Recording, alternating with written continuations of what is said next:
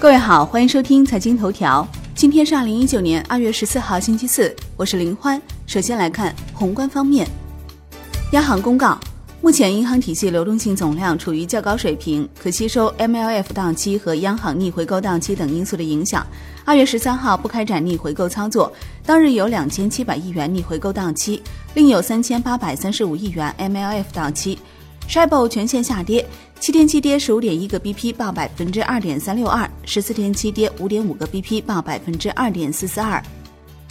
国内股市方面，上证综指收涨百分之一点八四，连升五日，近五日涨超百分之五点六；深证成指涨百分之二点零一，创五个月新高；创业板指涨百分之一点九一，将半年线踩在脚下；万德全 A 收涨百分之一点八七。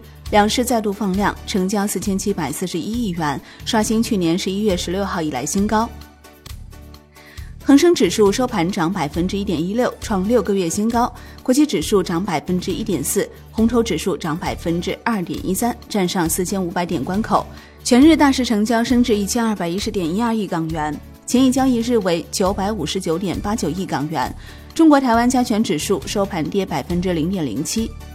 证监会召开设立科创板并试点注册制相关制度规则征求意见座谈会。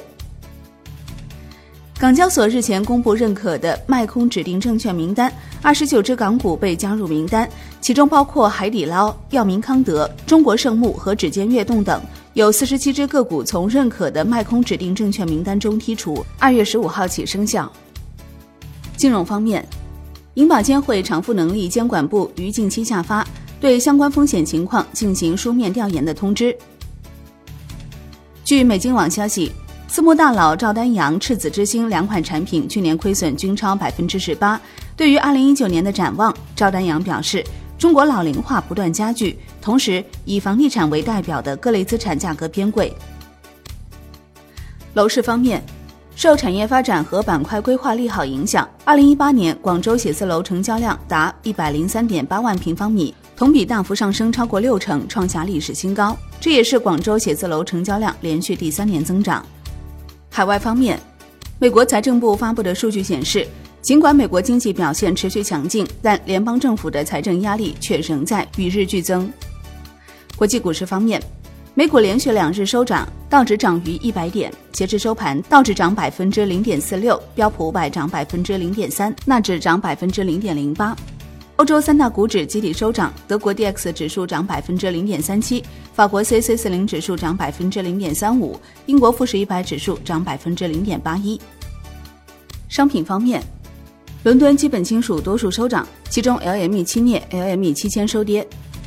国内商品期货夜盘多数下跌，其中动力煤、橡胶、纸浆收涨。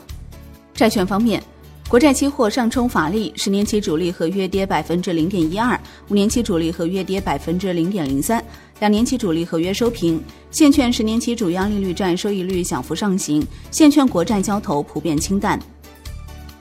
外汇方面。人民币对美元中间价调升九十个基点，报六点七六七五，止步三连贬。十六点三十分收盘价报六点七八一零，二十三点三十分夜盘收报六点七七一五。